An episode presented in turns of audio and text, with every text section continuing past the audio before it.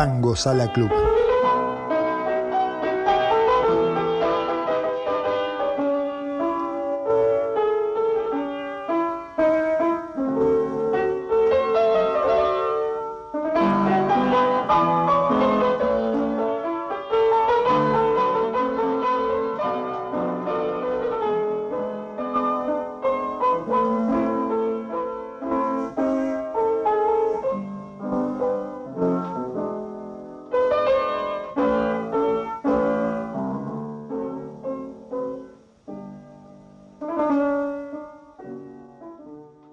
Bienvenidos a el podcast Tango Sala Club. Tenemos un nuevo episodio.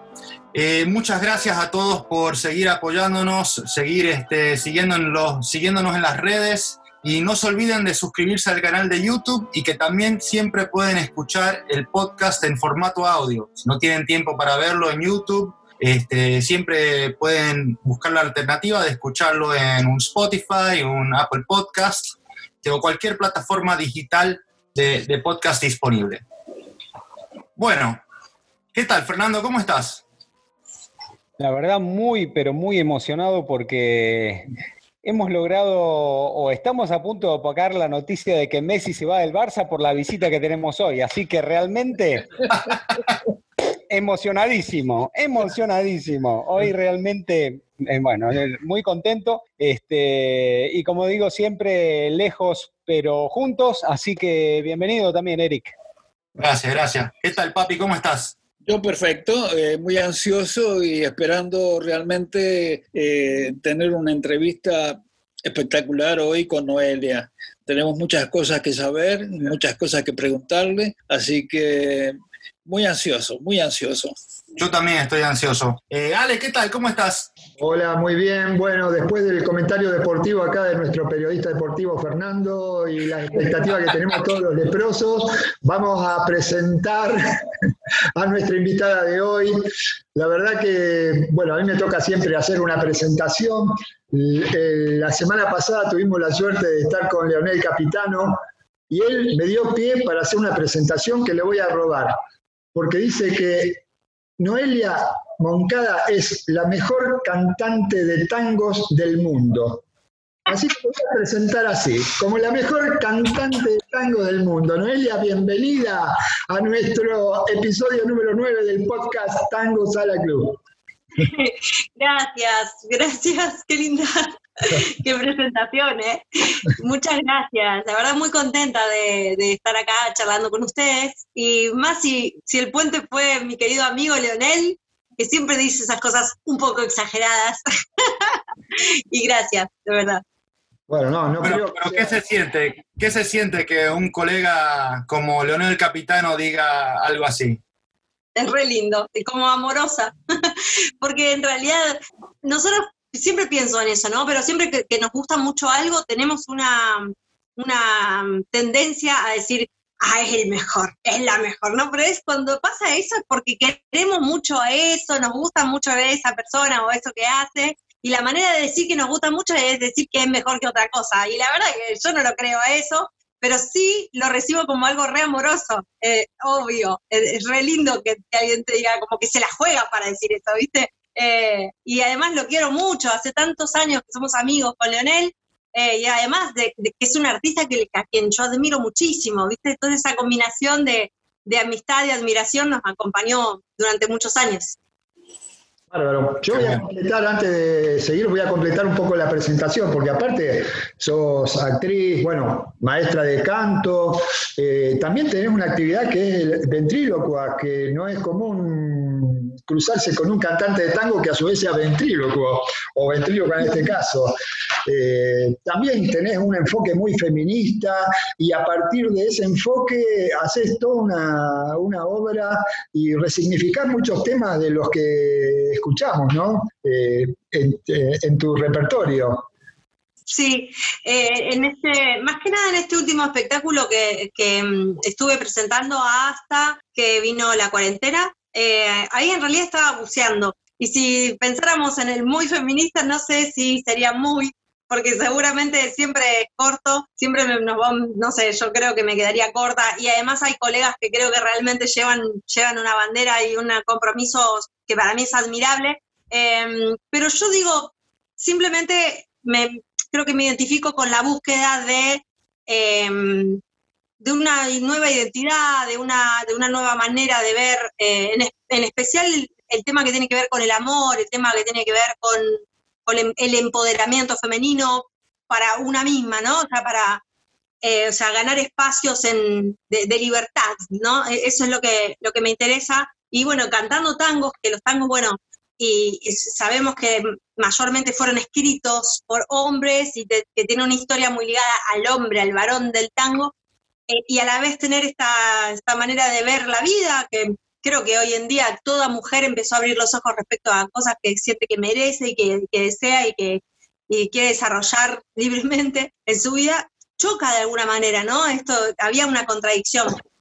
Y siempre la recorrí, eh, esa, siempre me acompañó esa contradicción, pero hoy en día empezar a tener voz, hay gente que está haciendo composiciones, hay cantantes que están, mujeres eh, compositoras, y gente que está llevando mucho más que yo. Pero bueno, en, mi caso, eh, a mí me tocaba hablar sobre el amor y la deconstrucción del amor romántico.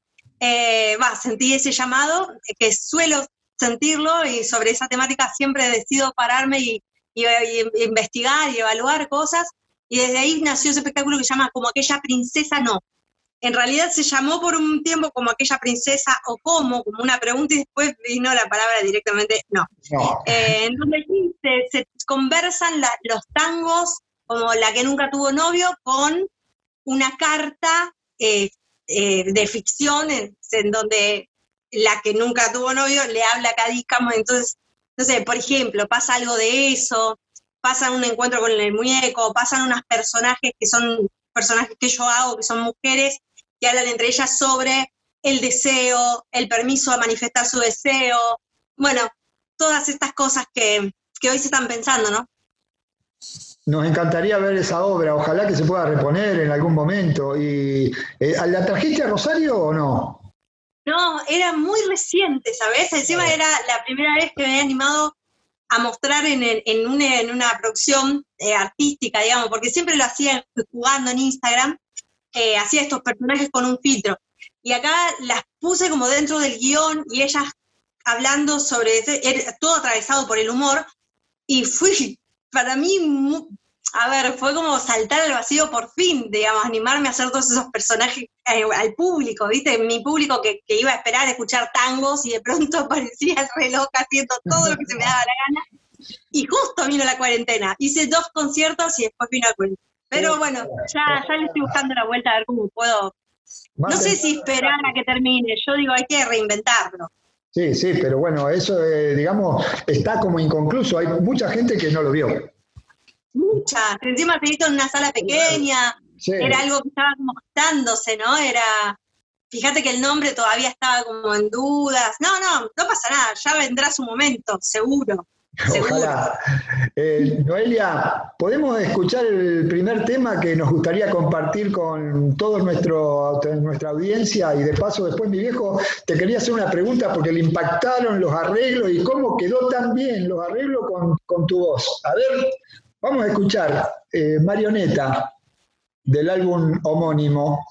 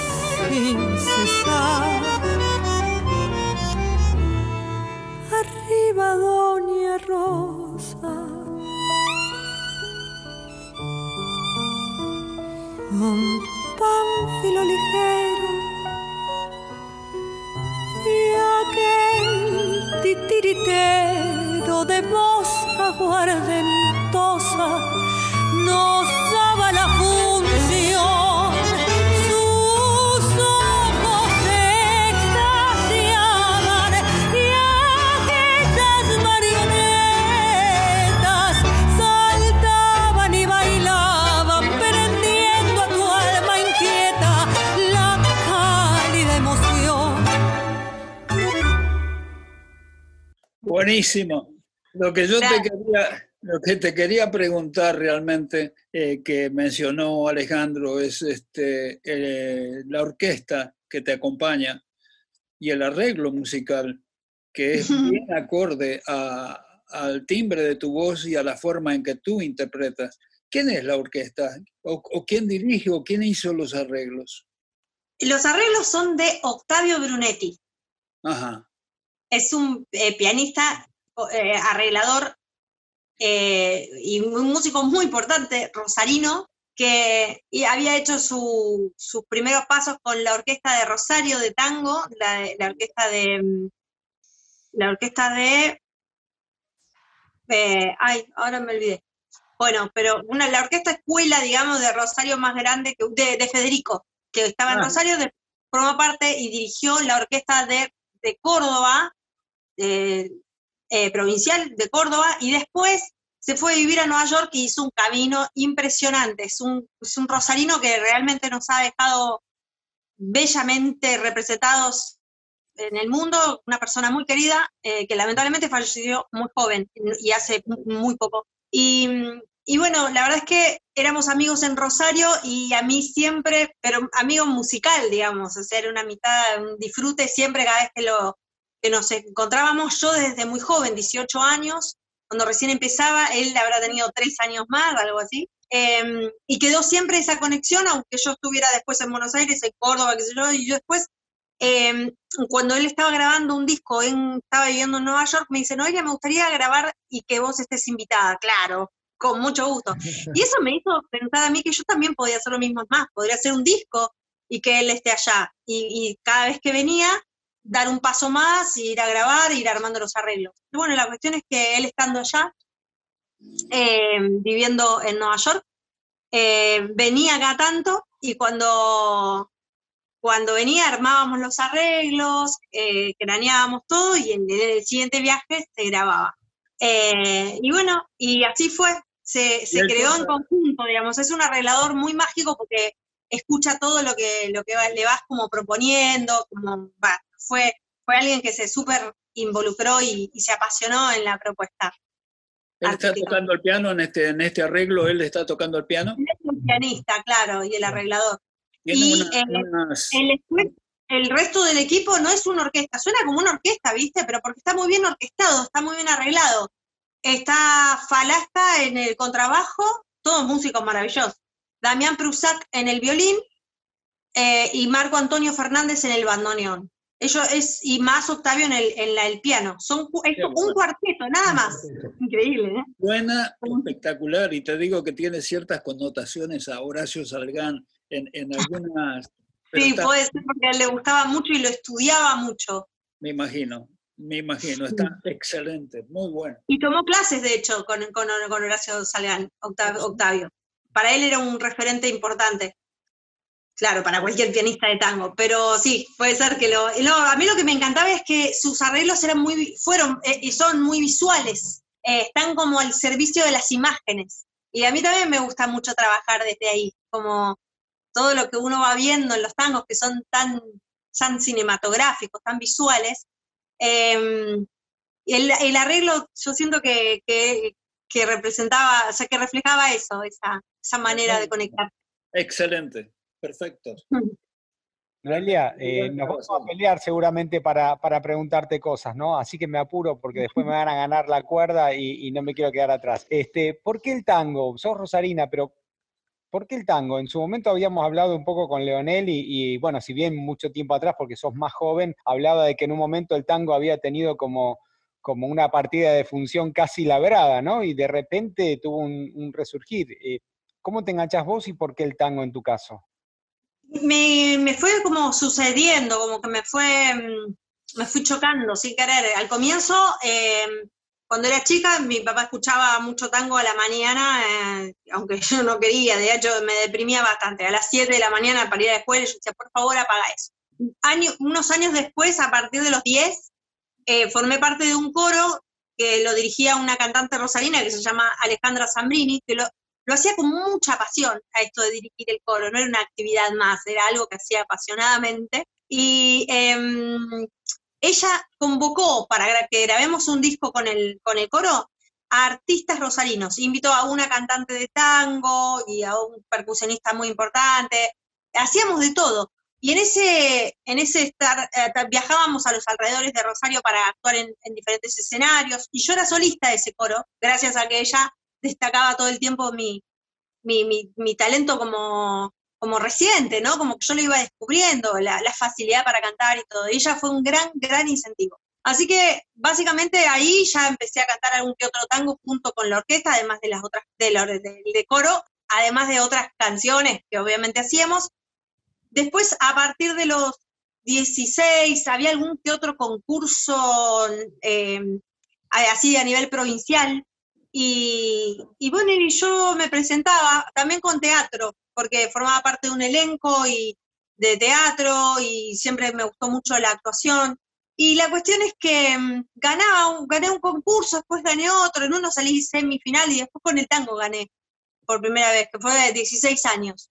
Y ahí lo tomé todo muy en serio. También me crucé con el baile, todo medio simultáneamente y sin querer, digamos. No es que yo dije, ya que canto voy a bailar. No, mis amigas decían, che, vamos a bailar tango. Tenía unas amigas medio raras porque obviamente la, mayoría de, mis compañeros no iban a bailar tango, eran mis amigas las raras.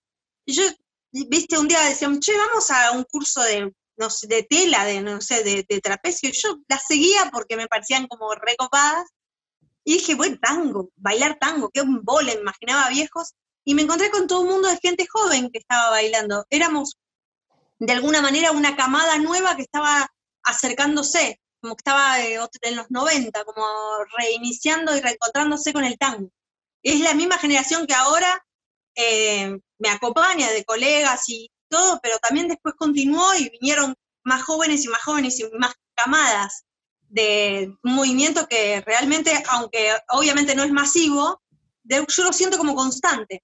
Y lo que percibo desde que estamos haciendo este podcast es que hay mucha colaboración entre todos eh, los artistas, por lo menos eh, es lo que, se, lo que se deja ver, ¿viste? No hay tanto eh, por ahí ni celo, o por ahí no lo, ocultan muy bien, pero hay muy, lo veo muy colaborativos. Quizás sea una red que estamos descubriendo ahora, pero en general noto que todos están conectados, noto que todos están eh, al tanto de lo que hacen, de lo que hacen eh, los colegas.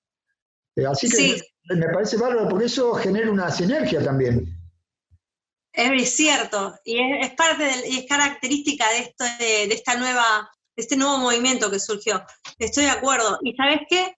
Me parece que tiene que ver con, con la autogestión. O sea, viene de la mano de algo que no es tan positivo, que es que los artistas de tango, piensan los artistas en general, pero para la cultura no, no, no, se está contando ni con un programa de televisión, ni con posibilidades de, poder vivir de eso tampoco, como que es muy difícil, o sea, obviamente que habrá gente que podrá, o más, menos, pero em, es algo que, que realmente implica mucho esfuerzo hacerlo y sostenerlo, ¿no?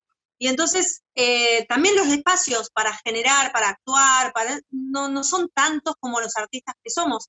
Entonces empezó a suceder algo que es la autogestión. Y eh, la autogestión dio, para mi punto de vista, eh, generó un nuevo escenario en el, y en el cual la gente se vincula de esta nueva manera, como relacionándose entre sí, pensando juntos. Veo que, que, hubo un cambio muy inmenso.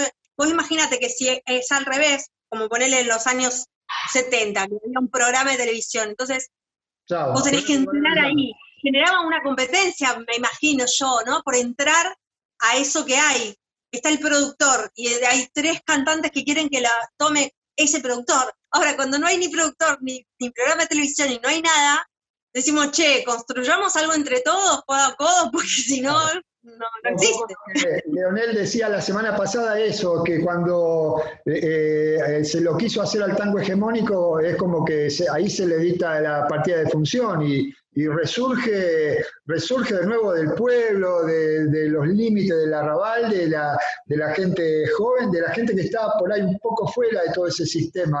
Eh, y a partir de ahí vuelve a surgir.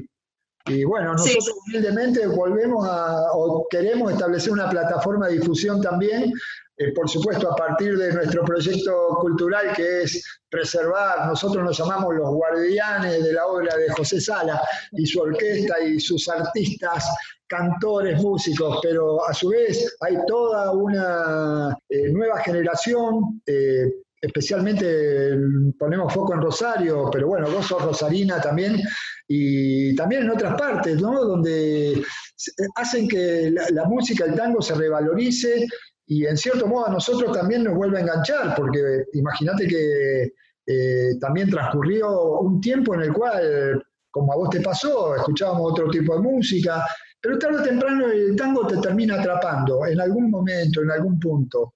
¿eh? Es cierto, es algo que está ahí siempre, siempre posible, cierto. Escúchame, Noelia, volviendo al tema del repertorio, el tema marioneta, el, tango marioneta, bueno, el disco marioneta tiene eh, un tema mejor que el otro. ¿Cómo es cuando te sentás a armar el repertorio? ¿Qué, qué pensás?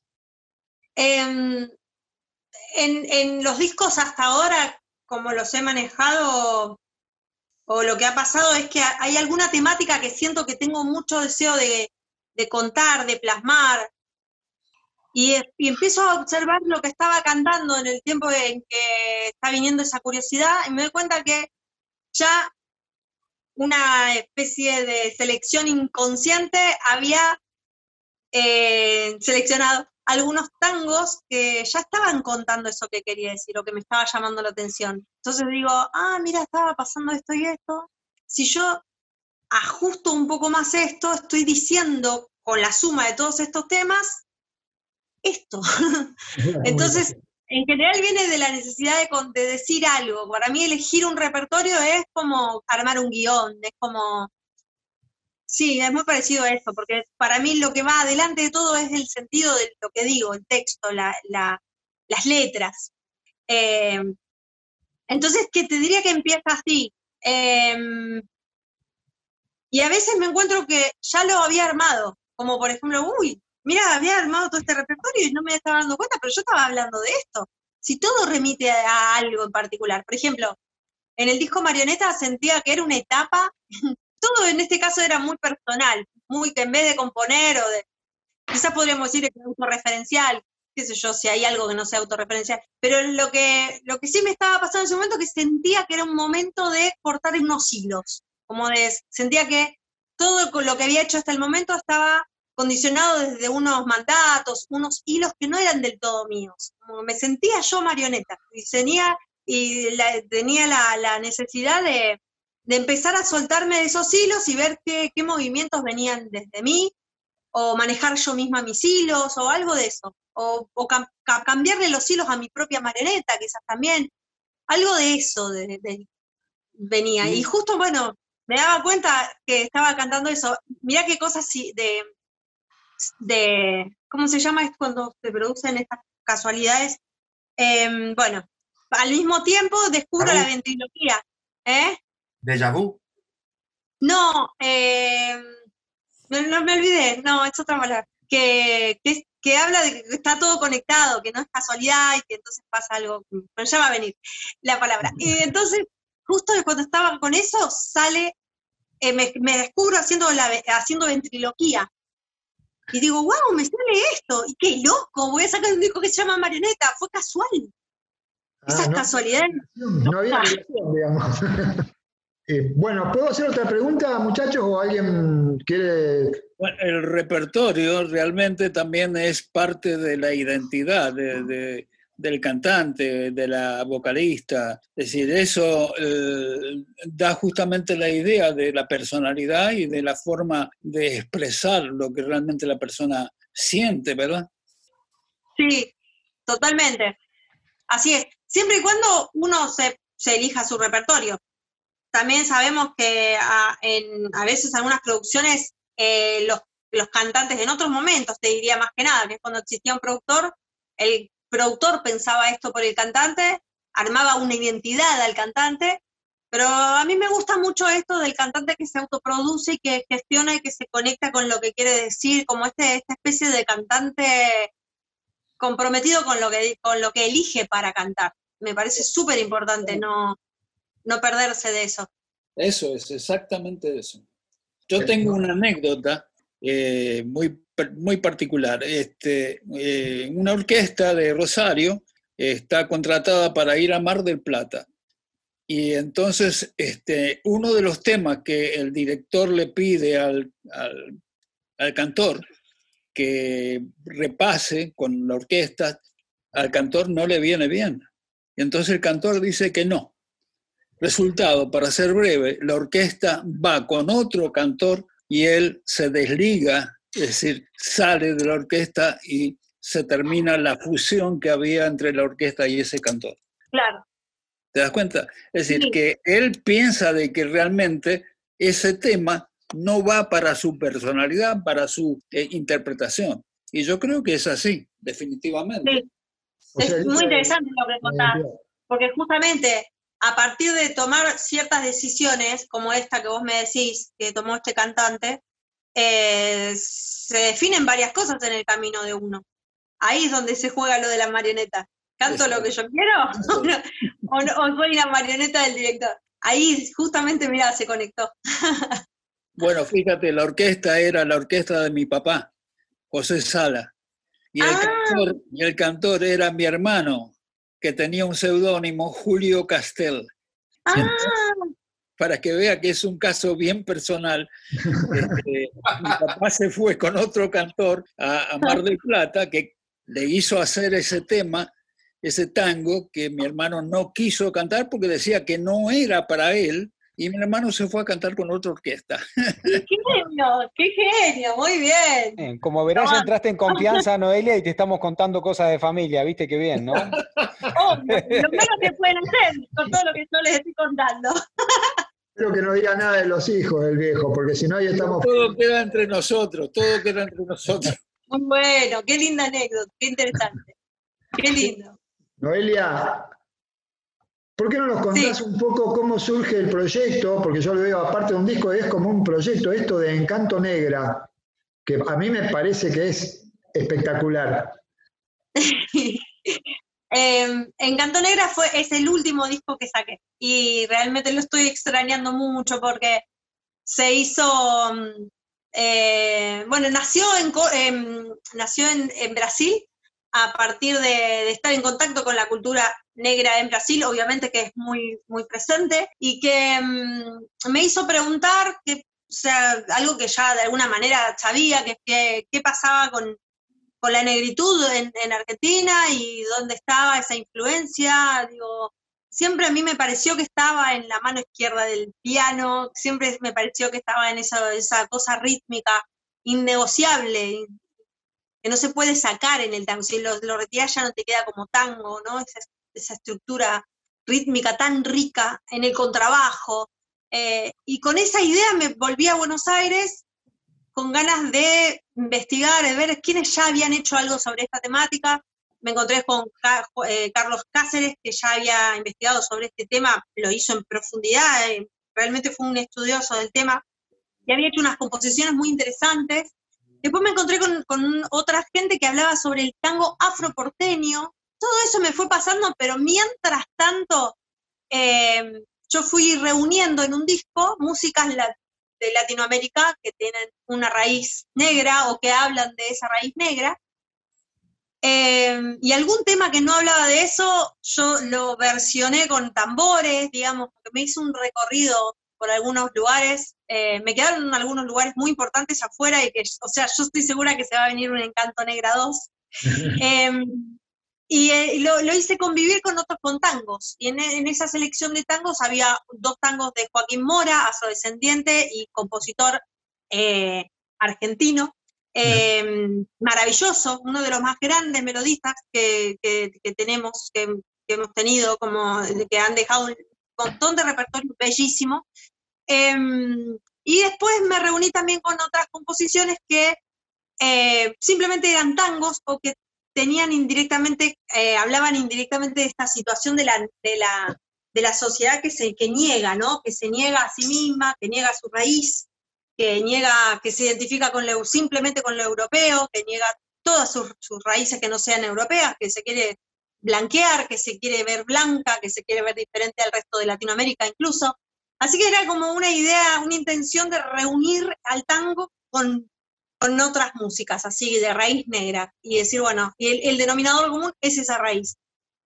Te digo, me encontré con un mundo inmenso que no está en ese disco, no quedó reflejado en ese disco, que a lo mejor aparezca en otros, pero sí me dio mucha satisfacción, me, fascinó los músicos con los que toqué, cómo se involucraron. Facundo Guevara y Gaspar Titelman estaban en la percu, y la percusión, cantar con la percusión fue una experiencia que a mí me voló, me hizo descubrir cosas que yo no conocía que me podían pasar al cantar, entrar en unos, en unos estados que si yo estuve ahí, estaba como, era muy, lo que pasa con la percusión es algo impresionante. Em, así que sí, fue un disco muy nuevito, realmente es el último disco que saqué.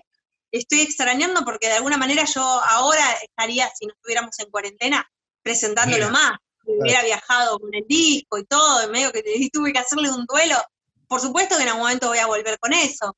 Lo extraño, me daba mucha vitalidad, cada concierto, era, la gente se volvía loca. O sea, el, disco que está grabado en Spotify, había mil personas en la Usina del Arte, que fue el día que se grabó, ya se venía presentando hacía dos años en salas, y eso fue generando como un acumule así de seguidilla de público, de gente que le gustaba la propuesta, y se generaba algo que me superaba a mí, a la gente, a todos yo no entendía, después lo miraba y yo decía, eso pasó, todo, como una euforia pasaba, de estar disfrutando. Noelia, discúlpame, mientras escuchamos eh, un tema de Joaquín Mora, vamos a escuchar Esclavo, pensate en algún otro de Encanto Negra que nos quieras talarear un poco después a capela. Fíjate, Con gusto. Eh, dale, vamos a escuchar el de Mora, Esclavo. Esclavo. Genial.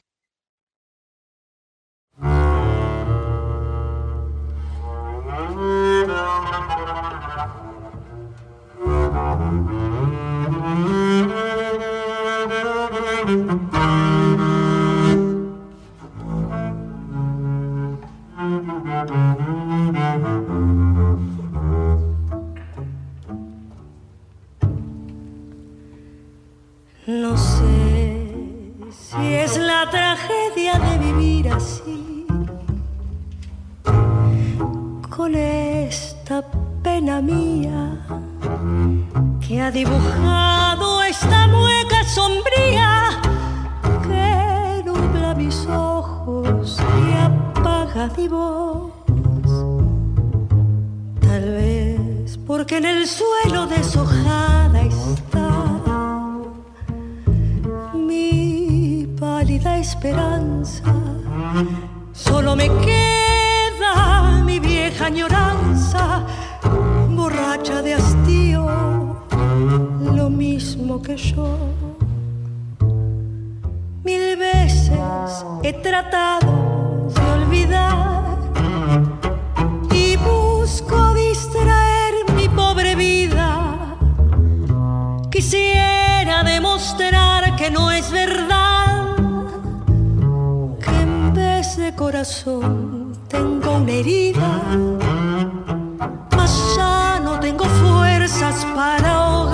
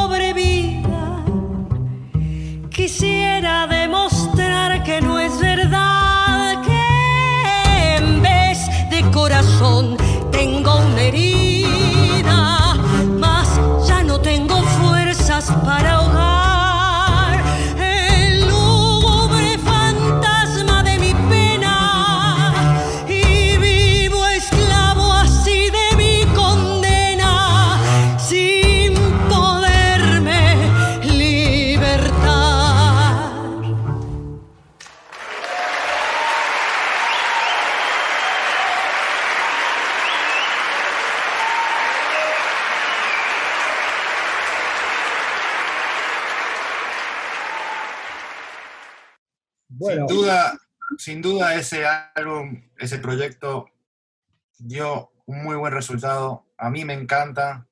En realidad me encanta este álbum, el álbum de Marioneta y todos los otros álbumes. Me encanta la, la diferencia que hay entre cada uno. Este, la versatilidad que tenés es impresionante. Eh, aparte te sigo en las redes y, y he visto los personajes que haces, los tururús que haces. Me encanta, me encanta. Este, te quería preguntar cómo, porque eh, haces tantas cosas, estás haciendo tantas cosas. Veo que tenés este, lo de, eh, los grupos de, de verso, ¿verdad? ¿De versionar? De versionar. Sí. Aparte, Ay. encontrar el tiempo para hacer los tururús y estos personajes que, que le das vida, que me, me imagino verte en, en una obra o haciendo, qué sé yo, un tipo de, de sketch musical este, independiente, así, con- por tu cuenta. ¿Cómo encontrás, aparte me imagino también con todo esto que ha ocurrido de la pandemia, de haber sido bien difícil, porque este, se ve que tenés muchos proyectos y cómo encontrar la, energía y, este, imagino que obvio la pasión pero, este, que tenés por, por el arte, pero ¿cómo haces para hacer todas estas cosas? Qué bueno. Bueno, yo te voy a decir la verdad, porque, porque se ve que parece una cosa, pero no es así. Eh, durante la cuarentena realmente yo, yo siento que tuve que parar, tuve que realmente parar. Lo que, por ejemplo, los personajes no los pude volver a hacer. Eh, ayer charlaba con, una persona muy cercana que me decía, che, ¿qué pasó con los personajes? ¿Qué extraño a Paula y sus amigas. ¿Qué le pasó a Paula? Quiero saber cómo vive Paula la cuarentena, ¿Qué quiere que te diga? La verdad, es como que me tumbó tanto que no pude seguir, por ejemplo, con eso. La verdad es que es esa. No, no, no es tan como vos la pintás. Em, antes, sí, antes de la cuarentena, las cosas convivían, qué sé yo, había momentos de, una cosa, de otra. La cantidad de cosas que yo hacía por día era increíble. Pero ahora no, no estoy en un momento tan así. De hecho, tuve que entender que evidentemente ahora era el momento de parar. Em, entonces estoy haciendo muy, casi, no, casi no estoy haciendo personajes. Cualquier día de, estos me gustaría que de pronto se me encienda la chispa y vuelva, pero no estoy teniendo tantas ganas. Em, no tengo muy claro bien cómo voy a seguir, porque nadie sabe si, cómo vamos a seguir en general. Entonces, como no sé si voy a proyectarme hacia una no cuarentena o, o, digamos, a una vuelta a los escenarios, que no lo veo posible, y entonces me quedo ahí como, qué sé yo, pensando cosas para cuando quizás se, se termine todo esto o para reinventarlo dentro de esta manera. Por ejemplo, ahora estoy tomando un curso con un director muy grandioso que se llama Guillermo Cacase, que es un referente del teatro acá en Buenos Aires y de la, en la docencia también y como director, y que es sobre eso, cómo emprender tu, un, un proyecto artístico en contexto de cuarentena, ¿no? Como estoy buscando, como ¿cómo me reinvento? Y no termino de encontrar. Pero mm, sí, es cierto esto que decías de versionar. Hice dos talleres que me llenaron el alma. Realmente la docencia siempre es algo que agradezco tanto que forme parte de mi vida, realmente. Y qué, bueno que me di cuenta, porque no fue hace mucho que le, me, dedico, le dedico la mitad de mi vida profesional. Eh, antes yo la pasaba viajando, entonces tenía alumnos, pero no como ahora que puedo, que puedo, o sea, decía, che, vuelvo en dos meses, me vacás, y algunos bancaban, entonces no, qué sé yo. Había gente que quería estudiar en ese momento. Y, y después hubo un momento donde yo dije, bueno, no sé si quiero viajar tanto, y, y la docencia me, me, me, me copó un pedazo de la vida, ¿no? Y entonces, bueno, trabajo como, como, como, profe de canto, de, la técnica vocal es una de las otras cosas que me apasiona muchísimo. Tengo estudiantes que son cantantes ya y todo, y, trabajo por ese lado, pero cada tanto hago talleres, que son espacios de interpretación. Y en la cuarentena tuvieron una, particularidad, que es que generó en las personas una, como una cosa de pertenencia, para mí y para ellos, para todos. Fue como, ah, estamos acá. Ah, no, no. Tenemos uno al otro. Claro, esto que hablábamos hoy, de que ahora los cantantes y los músicos, músicas de tango se, de hecho ahora está pasando algo muy importante con eso, empezamos a sentirnos como parte de algo todos, todos. Y mm, bueno, fue genial, los dos talleres me dieron mucho placer, uno era cantar eh, frente a la cámara, creando con la cámara algo que tenga que ver con tu canción, o sea, pensándolo como una microproduccióncita a tu video de la cámara, aprendieron cosas, trabajamos cosas que tenían que ver con básicas de, cómo, tiene, cómo necesitas que se te vea en una cámara, cómo trabajar vos frente a la cámara y cómo poner la cámara, la iluminación, el espacio, el armar el plano, cómo contás lo que estás diciendo también con, cómo se ve en el video. Bueno, flasheamos con eso. Y ahora un, otro taller que ya había hecho en otro momento de hacer versiones. Y está hermoso, se llenó de gente, muchos cantantes, gente que está explorando, pero Sí, es, realmente si una actividad se mantuvo viva en la cuarentena es como armar este nicho de encuentro con otros. Eso fue lo que me está salvando a mí y creo que para lo que más está siendo útil que yo haga algo. Por, ahora lo artístico quedó en espera. Yo creo que vos, esto a lo mejor suena loco, pero yo creo que vos lo que deberías de hacer en, en, ese aspecto de lo que estabas haciendo en Instagram con los personajes y todo eso, yo creo que deberías de armar un canal de YouTube donde hagas una serie con todos esos personajes y, y la música y todo eso, tenés este, ahí algo bien especial. Yo también lo creo, pero bueno, necesito un empujoncito más para animarme. Acá está el empujón. Buenísimo, lo tomo. En el, curso, en el taller de, que nos puede servir también por el tema de la, la, imagen y todo el asunto. Vamos a aprovechar. Noelia, ¿qué puedes compartir con nosotros de Encanto Negra? Algo que, que nos puedas regalar en este momento. Me estaba pensando recién, ¿no? Y se me ocurrieron dos cosas. Una, un tema de Joaquín Mora, otro, pero justo ustedes pusieron uno de Joaquín Mora, que a mí me encanta justo cantarlo a capela. Muñeca, y cuéntame por qué lloras sin cesar en un rincón. Parece que a tu corazón algún dolor quieres arrancarle.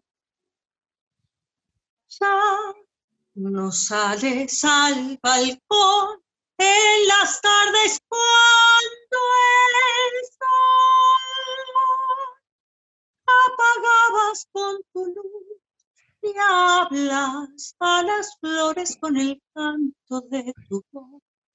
Tus lágrimas son gotas de dolor que van borrando la sonrisa de tu dulce faz.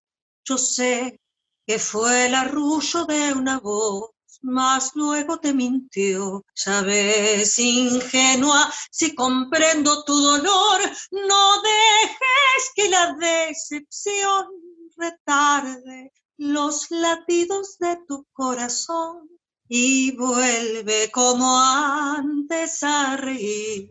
Olvida tu sufrir, que ronda un nuevo amor en pos de ti.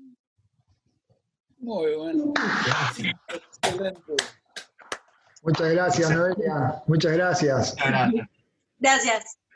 La verdad que excelente. Después de esto, después de esto, ¿Cómo seguimos? la escuchaba Noelia que como, como que hay una especie de, de, parate en algunos proyectos, pero en la cabeza siguen dando vueltas. Algunos proyectos, me imagino, retomar eh, esa obra de teatro musical o bien eh, la próxima edición de Encanto Negra, el, CD número 2, que es el disco, el segundo disco, o tenés también algún otro proyecto así dando vueltas que el día que termine toda esta cosa, por no decir una mala palabra, no sé, ¿qué, ideas tenés?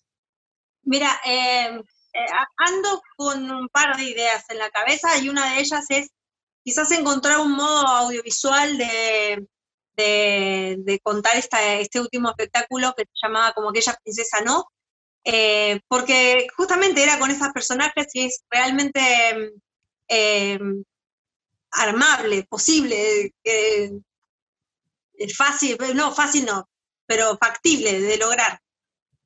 Entonces estoy fantaseando en, eso.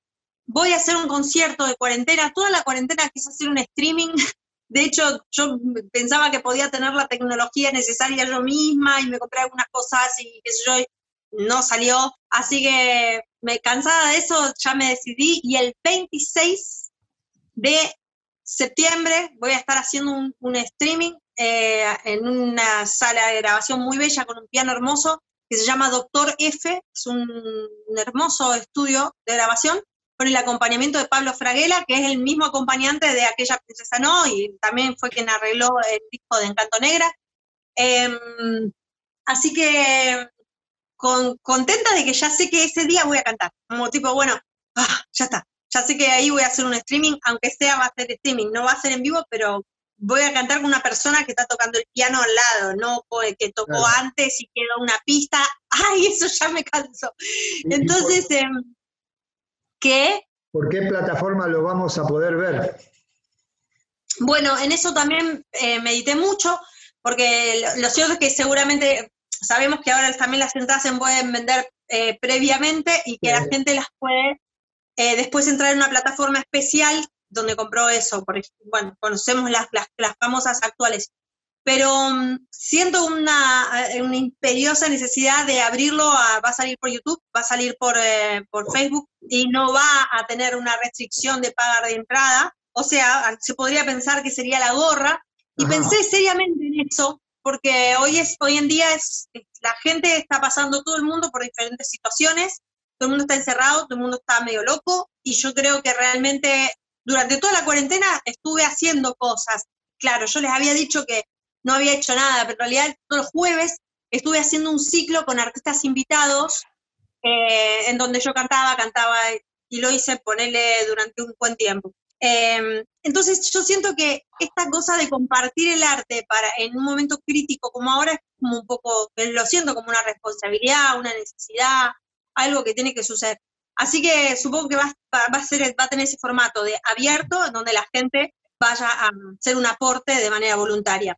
Em, y sé que va a funcionar, tengo mucha fe, porque también pensé mucho en, en lo que era cantar a la gorra, ¿no? Como que fueron mis comienzos y que de alguna manera hacerlo de esa, de esa forma habilita que la gente que por ahí en este momento no, tiene un mango, está complicada, o, o, capaz que no se le ocurre ir a ver un espectáculo porque en Instagram y no tiene ganas de nada, o de pronto se encuentra con eso, eh, me parece que puede llegar a ser muy mágico esto de que la gente se puede llegar a encontrar con eso. Diga, ah, mira, y no, no te, bueno, estoy ahí y después veo. Eh, y esto de la, de la gorra y, y, lo que significa para mí, lo, lo que significó para mí, ¿no? Em, em, es algo hermoso, porque la gente responde en función a lo que le está pasando.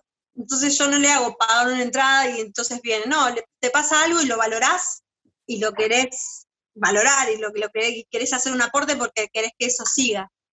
Y como va a ser una apuesta de mi parte, porque hacerlo en ese lugar implica un costo, eh, sé, sé, que, sé que va a volver, así que me, me la voy a jugar. Voy a hacer como jugar a cuando cantaba la gorra. Y más, capaz que haga una ceremonia de pasar la gorra. Está bien, sí, leíamos ahí en tu eh, resumen, bueno, cuando estuvimos interiorizarnos, eh, interiorizándonos en algunos temas, que tuviste un, tiempo ahí eh, trabajando, digamos, a la gorra por calle Florida, en Buenos Aires, y que fue una experiencia que te marcó, decían, desde el punto de vista artístico. Pero, pero... sí, ni hablar. Porque vos sabés que hay gente que piensa que cantar a la gorra tiene algo que ver con mendigar o algo que ver con, no sé, hay gente que piensa eso. Y en realidad, eh, entonces uno, yo me acuerdo que yo decía, no, yo un día no lo voy a hacer. Y como si hubiera una valoración en eso. En realidad es muy valioso ofrecer algo y que si tiene que venir una retribución, venga. Es, realmente lindo revivir esa situación en un momento clave como este, me parece re lindo.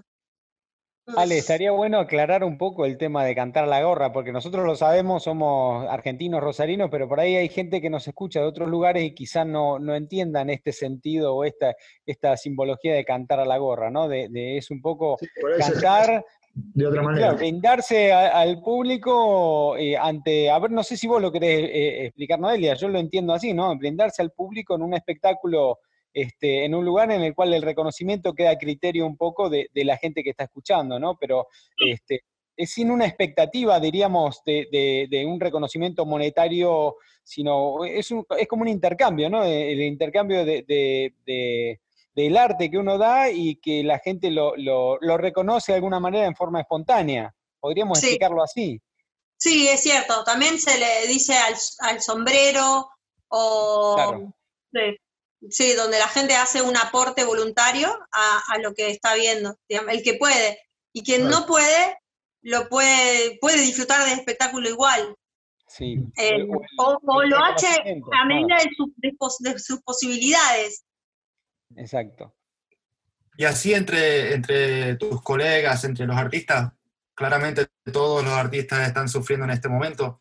Este, ¿Hay algunas, están hablando entre ustedes, tienen alguna expectativa de cuándo se va a poder volver este, en algún término a algún teatro, algún este, recital, aunque sea con menos audiencia? ¿Hay alguna expectativa? ¿Se está hablando entre, entre ustedes o alguien está haciendo algún movimiento? Estaba viendo el otro día que vos también compartiste lo de tango en emergencia. Eso te iba a comentar, sí. Está pasando de alguna manera ahora en el tango, estamos viviendo un momento histórico, te diría, súper súper fuerte, porque todos, todos los sectores del tango se están reuniendo eh, para, para hacerse visibles con, con, el aporte que, han, que venimos haciendo desde hace muchísimo, muchísimo, eh, y no, no, no tenemos como ninguna, ningún reconocimiento y todo el tiempo sale de nosotros y de nosotros, y en este momento es cuando más se nota lo desprotegido, desprotegidos que estamos y, y todo lo, necesario, ¿no? Que, sería poder contar con apoyo y, y bueno, se está haciendo un reclamo que a mí me parece súper interesante porque tiene perspectiva de género, tiene, tiene perspectiva de, de cómo de descentralizar también, se piensa como, como un tango federal, se piensa, bueno, desde muchos lugares abiertos y me parece súper, súper interesante que suceda eso, ¿no? Como ese encuentro entre nosotros. Y, bueno, sí, realmente estaríamos realmente necesitando. Estamos, nosotros trabajamos para el tango desde hace muchísimo y el tango es patrimonio de la, humanidad eh, y, representamos esta música y sin embargo estamos desamparados. Es como muy loco. Claro, y no solamente, no solamente son los cantantes y los músicos, pero también todas las personas que trabajan para este, que esto ah. pase, sean los que trabajan en los teatros, sean los que venden boletos, sean... Todo es una colaboración para hacer la obra, hacer el concierto, el recital. Así que no son, son muchas personas que han... Y mucha, toda esta autogestión que hablábamos antes, como que de alguna manera nos reunió y todo, pero si faltaba algo más, era esto, es decir, bueno, ¿qué somos todos nosotros? Como ponerle un nombre, agruparse, bueno, es lo que está pasando. En ese eh, sentido, ha sido algo positivo este, ver que toda esta industria se, una y colabore y, en vez de ponerse el pie uno al otro, eh, se, se, unan para mejorar y, y alzar más la música.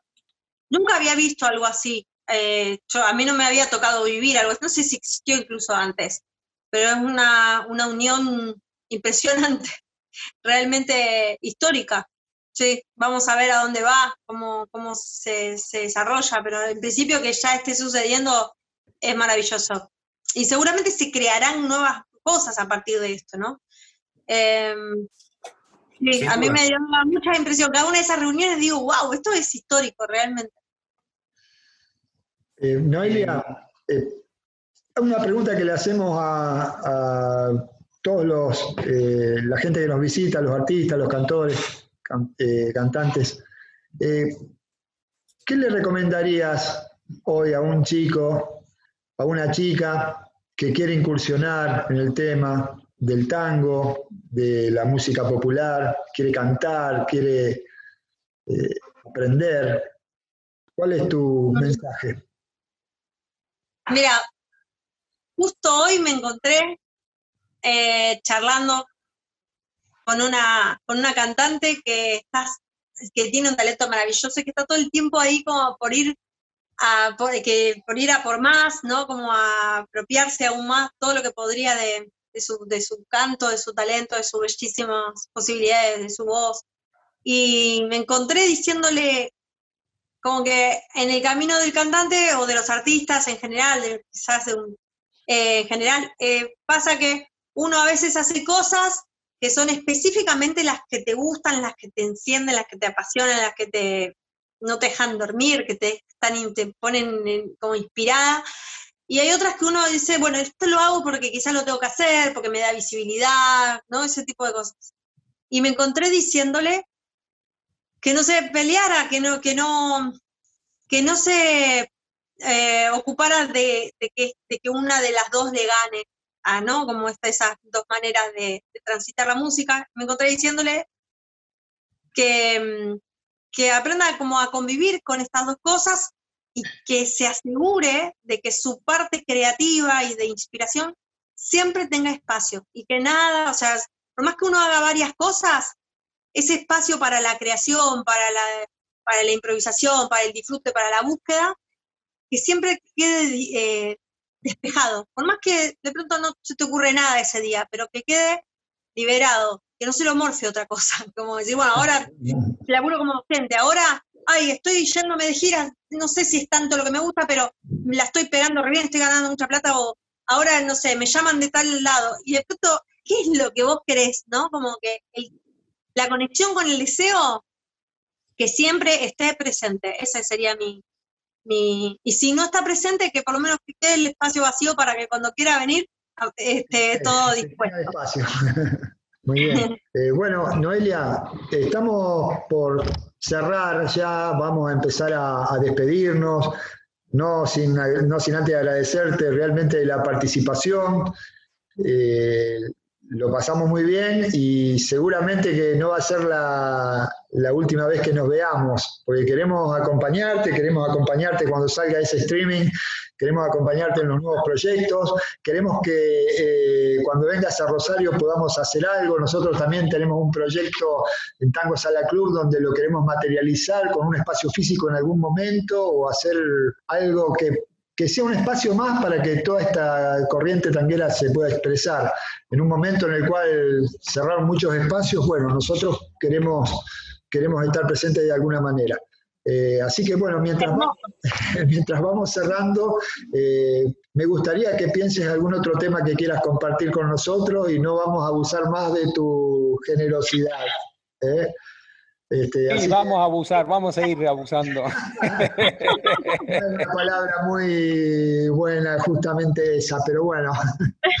No, pero se entiende el sentido, ¿no? seguro, seguro. Artístico, sentido artístico, digamos. Obvio, obvio Gracias, ¿eh? La verdad que yo también la pasé súper lindo y, hace bien este, estos encuentros, así como trascendiendo lo que sea para encontrarse. Está muy bueno, hace bien. Así que yo les agradezco muchísimo. Aparte que me hagan pensar un poco y sacudir esta cabeza que se había quedado a veces medio trabada. Gracias.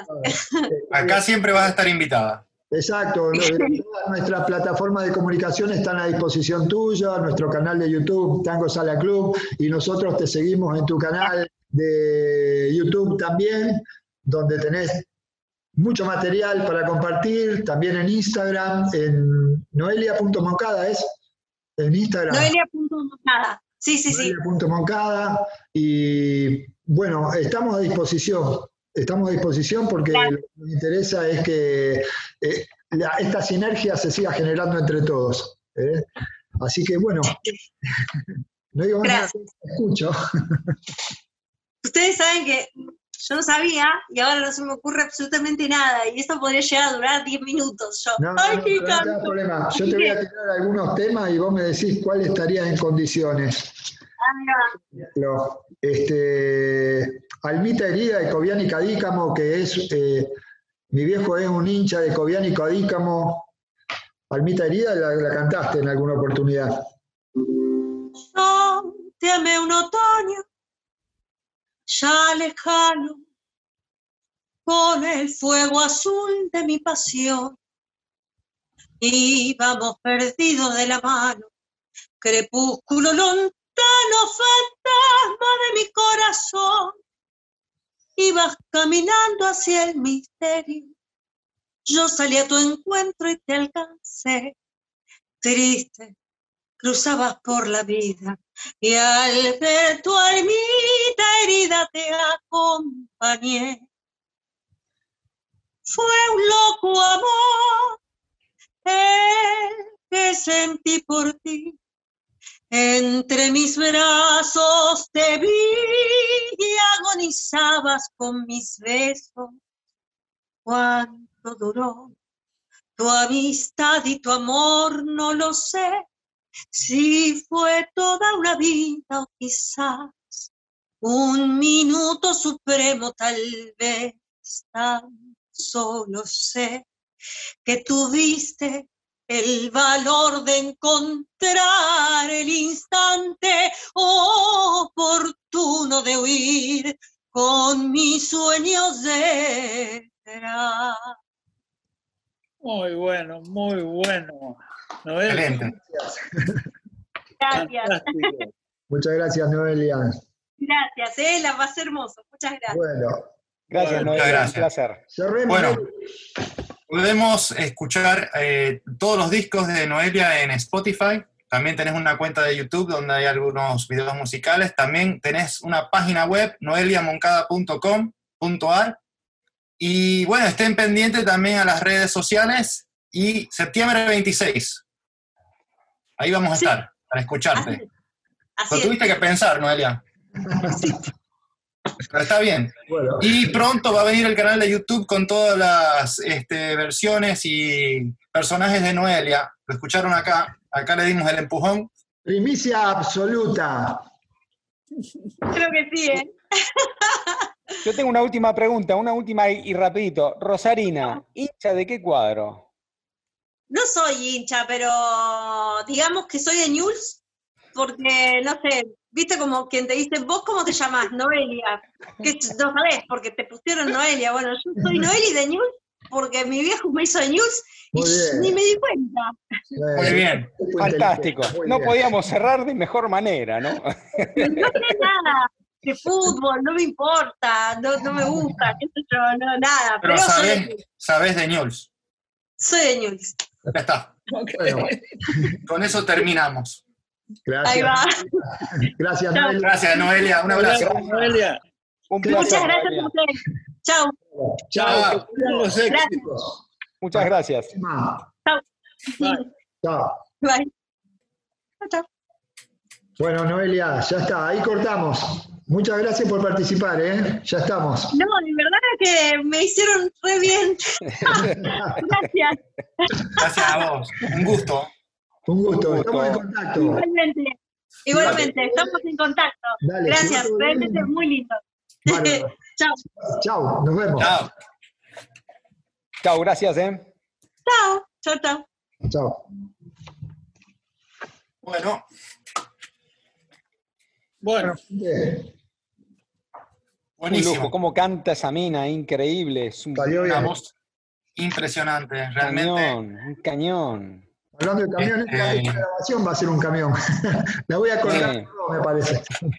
Che, Ale, ¿cuánto duró? ¿Tenés idea de, desde que empezamos con ella? No, no tengo idea, pero calcularle una hora fácil. Bien, Yo diría un poco más de una hora. bien. Sí, yo creo que fue un poquito más de una hora. Sí, así que bueno. A ver, te voy a decir. Te voy a decir. Porque Ah, yo le puedo decir a qué hora era cuando me dijo que se estaba por conectar en cinco minutos. Eh, No, ¿sabés yo creo que fue una hora. Me parece que fue una hora. 20 más o menos. Tenemos que pensar después cuando demos la vuelta en dos, dos participantes.